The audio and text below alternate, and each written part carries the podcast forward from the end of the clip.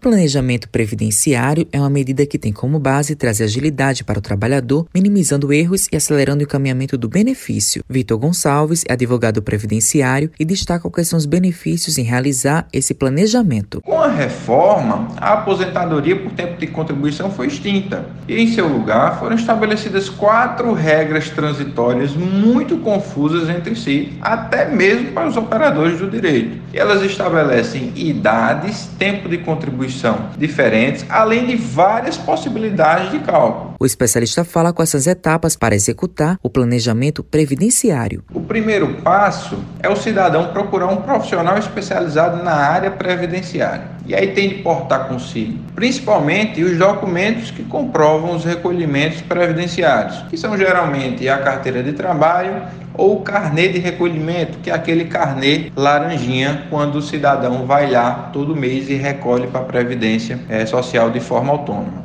Outro documento muito importante é o CNIS, Cadastro Nacional de Informações Sociais, que poderá ser obtido na plataforma chamada Meu INSS, mediante login senha cadastrada pelo próprio segurado. Caso o segurado eventualmente não tenha esses dados, o profissional poderá viabilizá-los para fazer um login uma senha nova para aí obter essa documentação. A partir daí, o profissional vai calcular o tempo de contribuição, os valores recolhidos para a Previdência e aplicar a regra transitória que mais beneficia o segurado, dizendo se ele já possui ou quando ele possuirá o direito de se aposentar e fazendo uma projeção do valor da aposentadoria que ele terá quando preencher os requisitos.